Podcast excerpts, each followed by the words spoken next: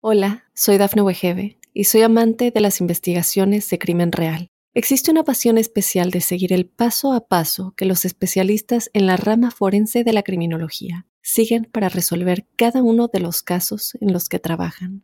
Si tú, como yo, eres una de las personas que encuentran fascinante escuchar este tipo de investigaciones, te invito a escuchar el podcast Trazos Criminales con la experta en perfilación criminal, Laura Quiñones Orquiza en tu plataforma de audio favorita.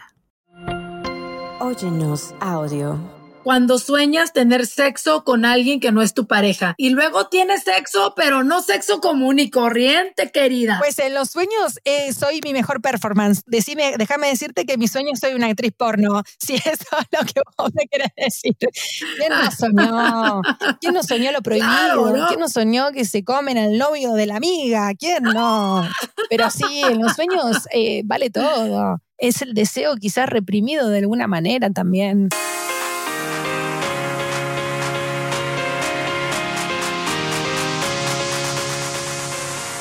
Mi gente hermosa, bienvenidos una vez más a este ya tu podcast de Sin Broncas con la Bronca. La verdad que yo estoy muy feliz el día de hoy. Vamos a hablar de algo súper interesante, los sueños. ¿Quién no ha soñado con el exnovio que te vienen persiguiendo, que se te cayeron los dientes, que has tenido sexo con alguien del pasado? Oh my God, y para eso tenemos a la licenciada en psicología y además ella es especialista en traumas por más de 15 años de experiencia. La verdad que me encanta, vamos a hablar muchísimo y de todo. Ella se llama Micaela Parizzi. ¿Cómo estás, Micaela? Hola, Bronca, ¿cómo estás? Muchas gracias por invitarme. Estoy acá emocionada por estar acá Así que gracias, gracias, gracias. Ok, yo vamos a empezar por el principio y es que todos soñamos, Micaela. Todos soñamos. Porque alguna gente sí se recuerda de sus sueños y hay, gente que dice, no, yo nunca sueño, nada. Bueno, yo te voy a contar bien cómo funciona esto. Yo, a mí me encanta la neurociencia, ¿sí?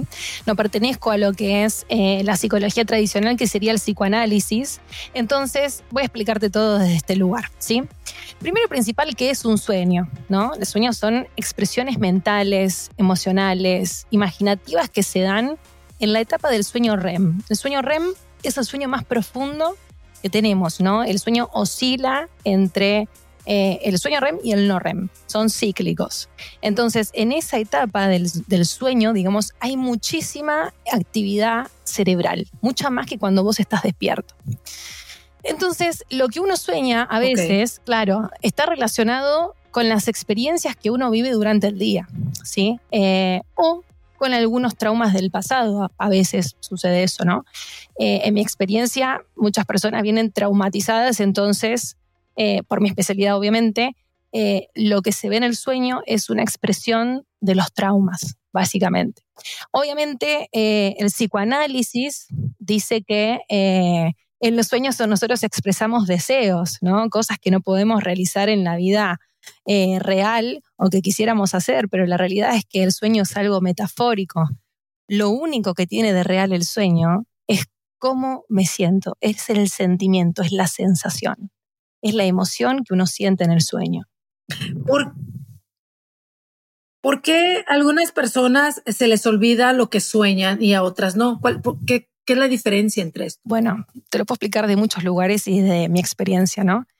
Eh, primero principal, lo que dice la neurociencia es que uno a veces se olvida el sueño porque no es importante, porque hay una distensión cognitiva cuando uno se levanta y entonces empieza el día y se lava los dientes y entonces no le presta atención a lo que soñó.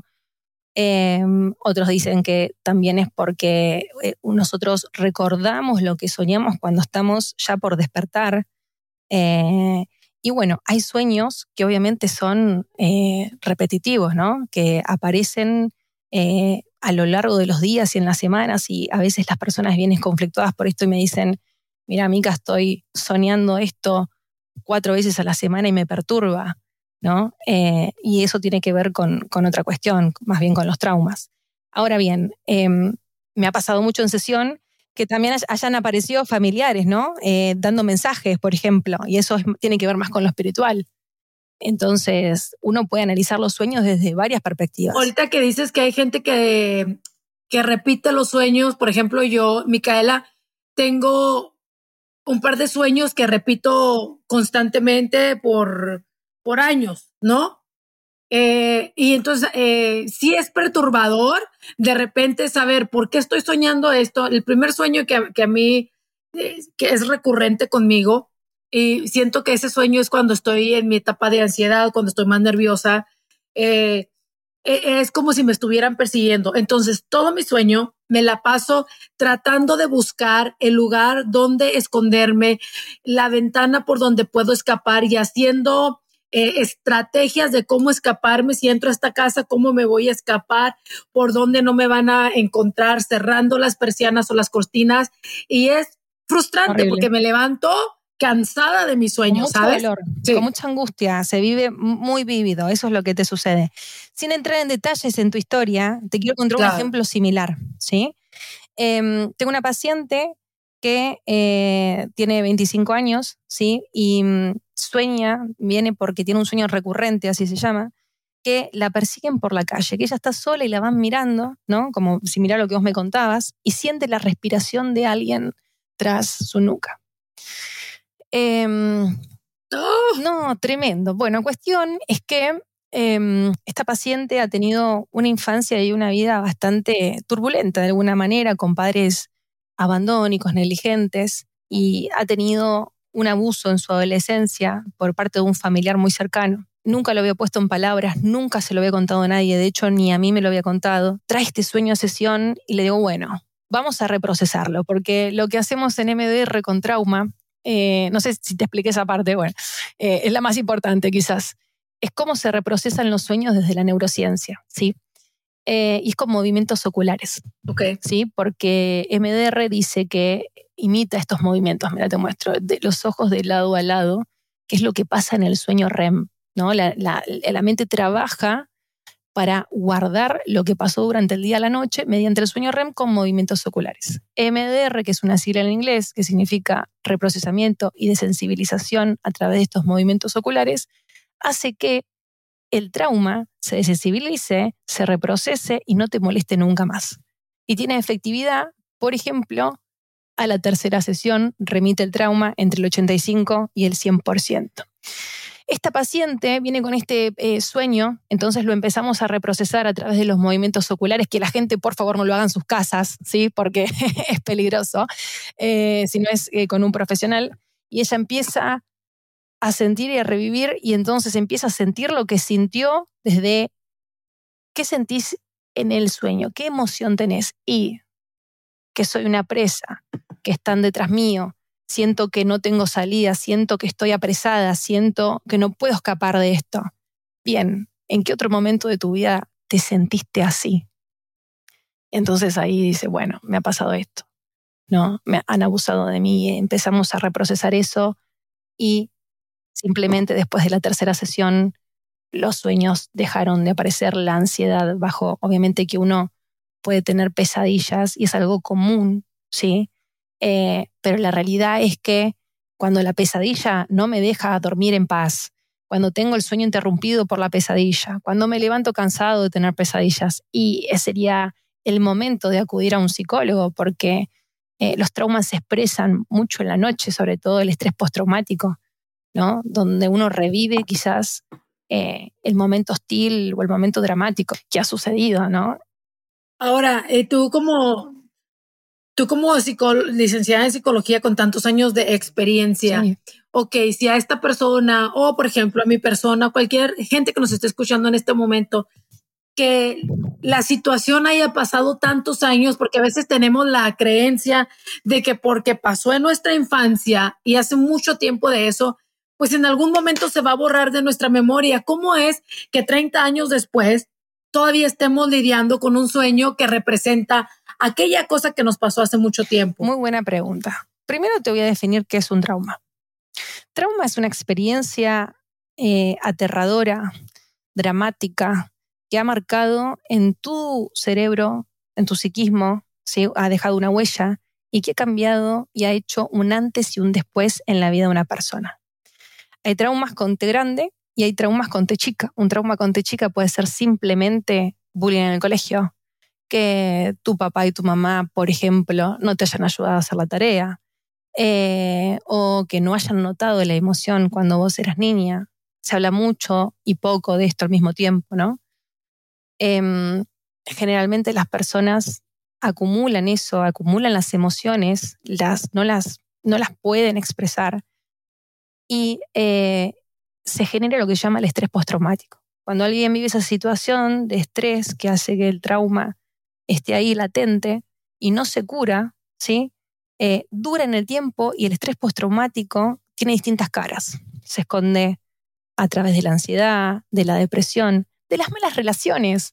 Porque a mí en mi consultorio no vienen a decirme, hola, tengo un trauma. Vienen porque no pueden tener pareja, porque tienen parejas abusivas, porque eh, eh, no, no, pueden amar o no pueden ser amados. Entonces, eh, desde ahí uno empieza a trabajar y cuando te das cuenta es que el trauma no está resuelto, porque lamentablemente hay métodos psicológicos que no son tan efectivos como otros. Es decir, hay escuelas de la psicología que trabajan solamente con lo que la persona va y cuenta y habla y todo queda en el nivel del pensamiento. Pero un trauma se graba con una sensación física. El trauma está en el cuerpo, ¿sí? con una emoción, con una creencia negativa de nosotros mismos. Y entonces esta potente ¿Y que no se va hasta ser curada? No se va hasta ser curada. Vos podés tener esa sensación. Vos vas caminando por la calle no sé, suponete, a vos te han robado hace cinco años, ¿sí? Eh, han venido los ladrones, te han robado la cartera, has quedado con un miedo, a la semana todavía no querés salir de tu casa, pero bueno, al mes se te pasa, tenés que seguir yendo a trabajar, tenés que ir al gimnasio, bueno, salís. Pero cuando viste en una persona cinco años después un rasgo similar al ladrón que te, que te ha eh, amedrentado, quizás solamente con ver una persona, un rasgo, una mirada a veces, ¿no? uno se activa en ansiedad, vuelve esa sensación. ¿Te recuerda? Sí, ese es el estrés postraumático.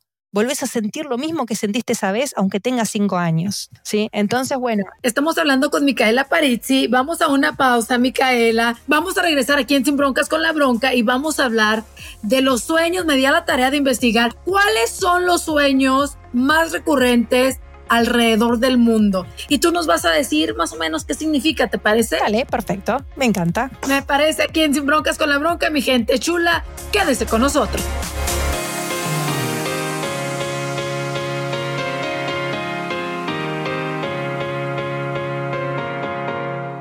Hola, soy Dafne Wegebe y soy amante de las investigaciones de crimen real. Existe una pasión especial de seguir el paso a paso que los especialistas en la rama forense de la criminología siguen para resolver cada uno de los casos en los que trabajan. Si tú, como yo, eres una de las personas que encuentran fascinante escuchar este tipo de investigaciones, te invito a escuchar el podcast Trazos Criminales con la experta en perfilación criminal, Laura Quiñones Orquiza, en tu plataforma de audio favorita.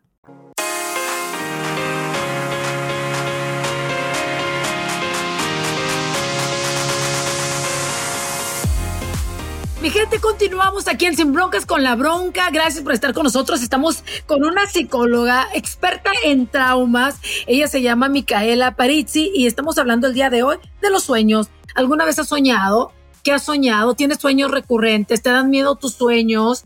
Y bueno, eh, me nos pusimos a investigar aquí en Sin Broncas con la Bronca y ver los sueños más recurrentes y la verdad que son bastantes comunes, al menos algunos de estos a mí también me han pasado, he soñado, como por ejemplo, soñar que te caes, que estás como en un bordo y te vas al precipicio.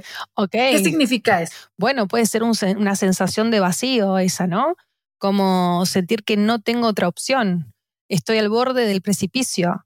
No tengo opciones en la vida. Puede ser eh, que esa persona esté pasando por un momento de estrés muy grande, porque si nosotros nos podemos teorizar, la patología, lo que nosotros entendemos como enfermedad, es la falta de opciones. ¿No? Tipo, estoy al borde del precipicio.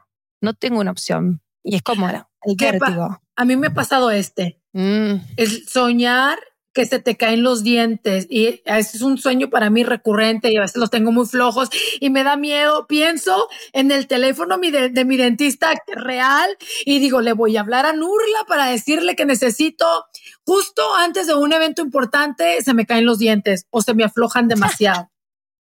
bueno, eso puede ser inseguridad, ¿sí? O oh em, inseguridad sexual sobre todas las cosas. No quiero decir que sea eso, ¿eh? Pero eh, es metafórico, ¿no? Tiene que ver con la persona, porque en realidad si vos te pones a pensar, ¿cuándo es la etapa donde no hay eh, sexualidad? Cuando el niño recién nace y no tiene dientes y cuando somos viejitos que se nos caen los dientes. Entonces está relacionado con el sexo. eso diría un psicoanalista, ¿no? Yo te podría decir desde la neurociencia, bueno, ¿qué te pasó ese día? ¿Por qué te sentís tan ¿Cómo es la sensación de, que no tenés dientes? Una sensación de que estás expuesta, de que te van a humillar, ¿no? Diría, ¿qué pasó con esa sensación? ¿Cuándo te sentiste humillada antes o qué pasa con eso, no? O sea, hay muchas maneras de analizarlo. Es, interesantísimo, la Otra de, los sueños más recurrentes es interesante. Mucha gente sueña con algún familiar muerto. Bueno, pero ahí entramos en un terreno complicado. A ver, em, puede ser que el duelo ¿sí? no esté resuelto como corresponde. Un duelo dura 365 días, ¿no? Como algo normal. Después puede empezar a ser un duelo patológico y puedo yo soñar con esa persona porque todavía tengo mucho dolor y mi mente no puede procesar la pérdida, ¿sí? Es decir, para el cerebro, cuando algo nos duele mucho, intenta guardarlo de noche y no puede porque la emoción es mucha. Es como tratar de comerse una pizza entera de un solo bocado. Entonces, manda la pesadilla o manda el sueño doloroso. Ahora bien, me ha pasado eh, de tener una paciente que ha soñado durante tres noches con el papá, ¿sí? Y para mí eso fue ya algo espiritual, de alguna manera, decírtelo, porque el mensaje era muy claro. Eh, si quieres te cuento la anécdota. Eh, esta paciente vivía con su mamá y tenían una, el papá mantenía la casa económicamente. El papá fallece de cáncer y estaban muy mal y tenían que mudarse a otra casa, a otro barrio, etcétera, no tenían el dinero. Entonces viene y me dice, soñé que mi papá a la noche me mostraba el placar. Me levanté, me dice 3 de la mañana, abrí las puertas, no encontré nada, me volví a dormir. Vuelve la siguiente sesión, en la siguiente semana, y me dice, volví a soñar con mi papá y soñé que otra vez me estaba marcando el placar. Bueno, enojada, se levanta, revisa el placar de nuevo, nada. Bueno, tercera sesión, tercer, tercera vez que sueña lo mismo, bronca. Es increíble, te lo puedo contar porque es algo que me hiela la piel.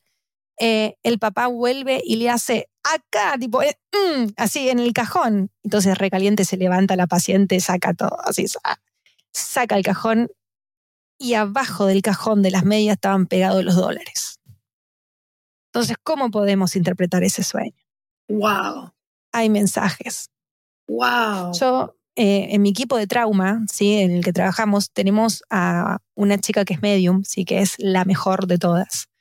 Y cuando pasan estas cosas, ella me dijo, mira, estos son mensajes, hay que creer, hay que abrirse. No, hay todo, no, es todo tan metafórico, ¿no? En este caso, había un mensaje claro. Claro. Y, bueno, son cosas que me pasan con los pacientes, ¿no? Uno viene, bueno, de la neurociencia, de la neuroanatomía, hay cosas que yo ya no las puedo explicar.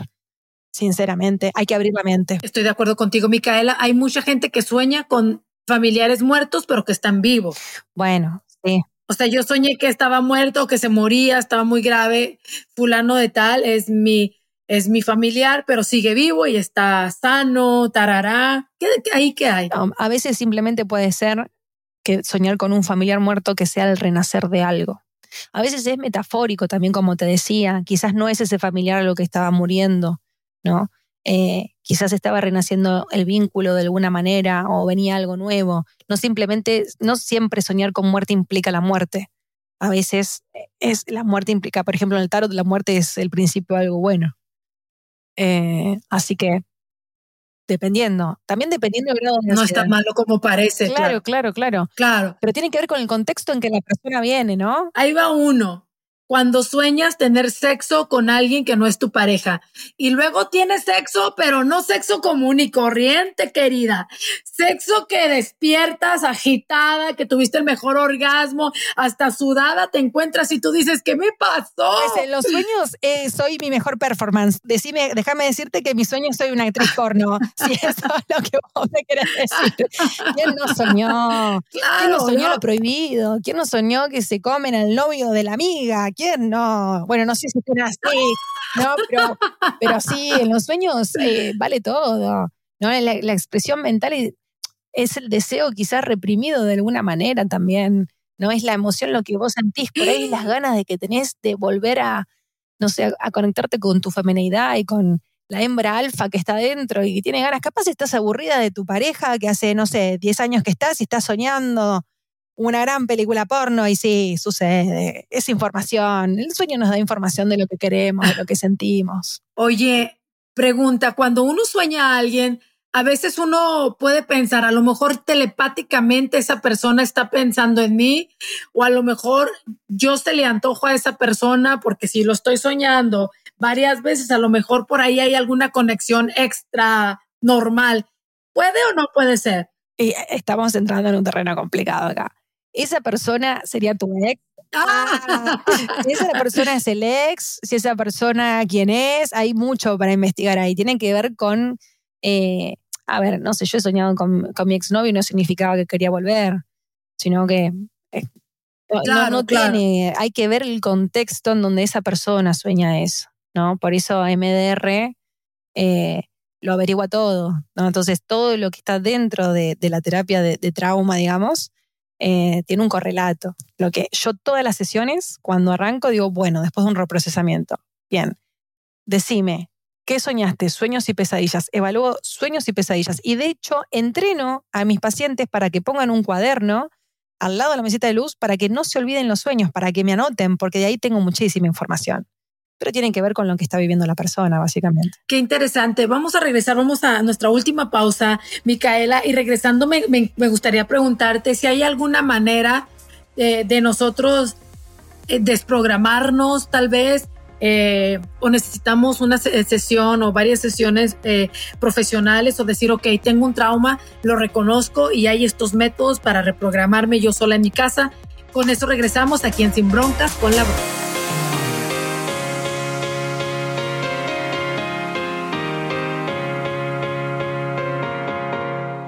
Hola, soy Dafne Wegebe y soy amante de las investigaciones de crimen real. Existe una pasión especial de seguir el paso a paso que los especialistas en la rama forense de la criminología siguen para resolver cada uno de los casos en los que trabajan. Si tú, como yo, eres una de las personas que encuentran fascinante escuchar este tipo de investigaciones, te invito a escuchar el podcast Trazos Criminales con la experta en perfilación criminal, Laura Quiñones Orquiza, en tu plataforma de audio favorita.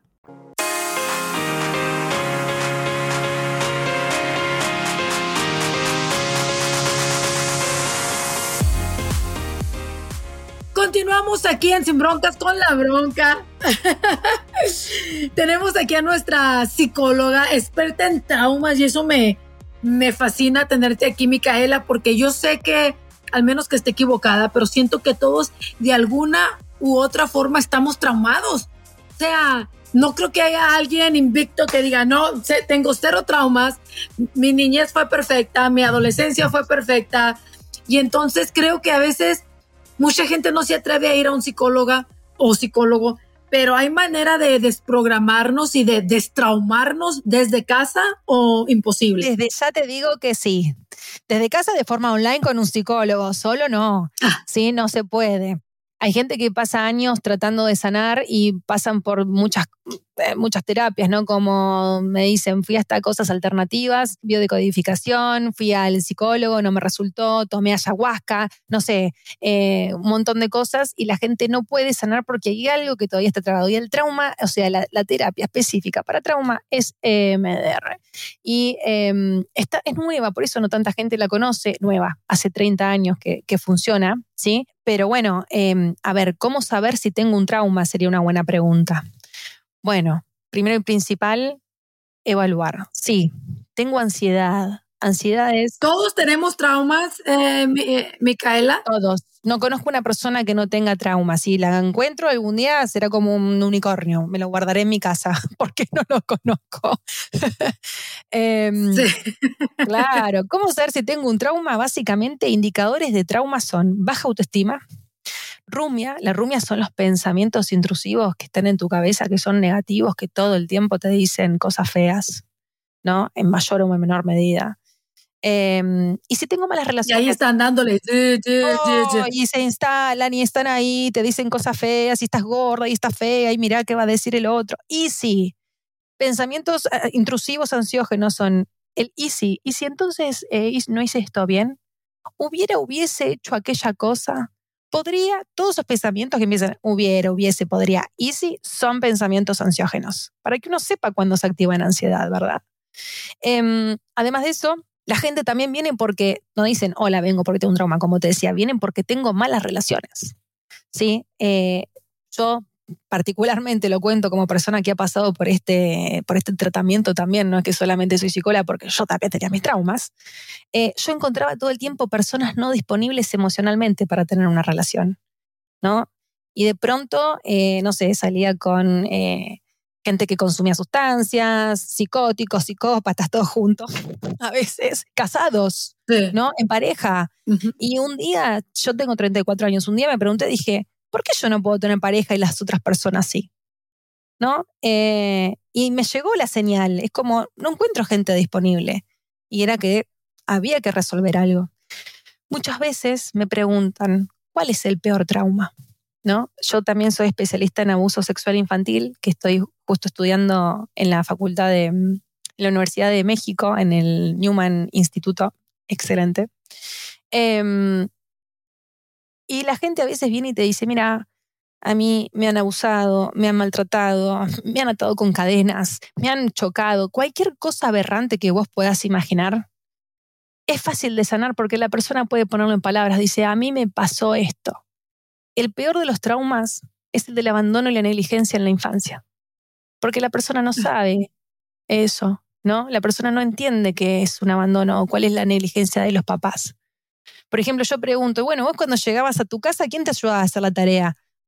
No, nadie. Y si me sentaba mi mamá, me agarraba los cachetazos, eh, estudiaste las tablas, a los cachetazos, ¿no? Y son personas que el día de hoy no entienden por qué no pudieron hacer una carrera universitaria, por qué se sienten tan mal, se sienten idiotas, se sienten que, que nadie los puede querer. Y no entienden por qué. Y tiene que ver con eso.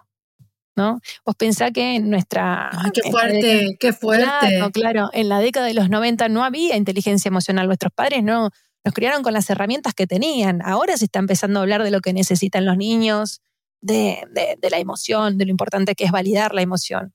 Creo que lo más difícil en la escala de, eh, del maltrato, ¿no? Primero está la descalificación, después está la humillación y después el maltrato físico. Descalificar es que te digan algo así como, ay, qué linda que estás hoy, con cara de, mm, ya te está descalificando, ¿no? O, por ejemplo, bueno, no servís, sos idiota, ¿qué, vas a hacer vos una carrera? ¿No? Eso duele aún más que si te pegaron un cachetazo.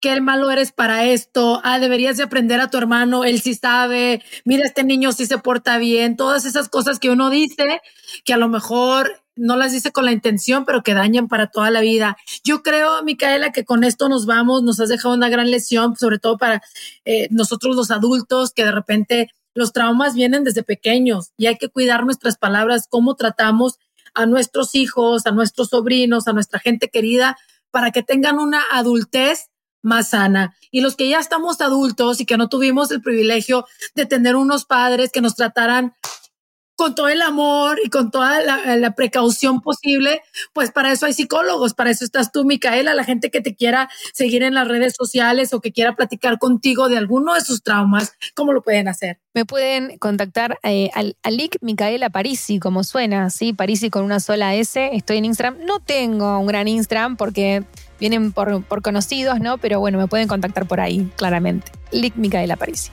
es tu nombre entonces. En Instagram, sí. Micaela, pues, muchísimas gracias. No, gracias a vos. Muchísimas gracias, me dio muchísimo gusto platicar de los sueños y de los traumas que se reflejan a través de nuestros sueños. Mi gente hermosa, no se le olvide darle subscribe a este botoncito de aquí sin broncas con la bronca. Nos vemos hasta el próximo episodio. Los quiero.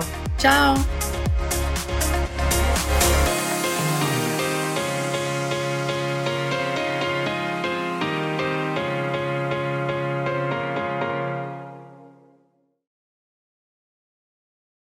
Hola, soy Dafne Wegebe y soy amante de las investigaciones de crimen real. Existe una pasión especial de seguir el paso a paso que los especialistas en la rama forense de la criminología siguen para resolver cada uno de los casos en los que trabajan.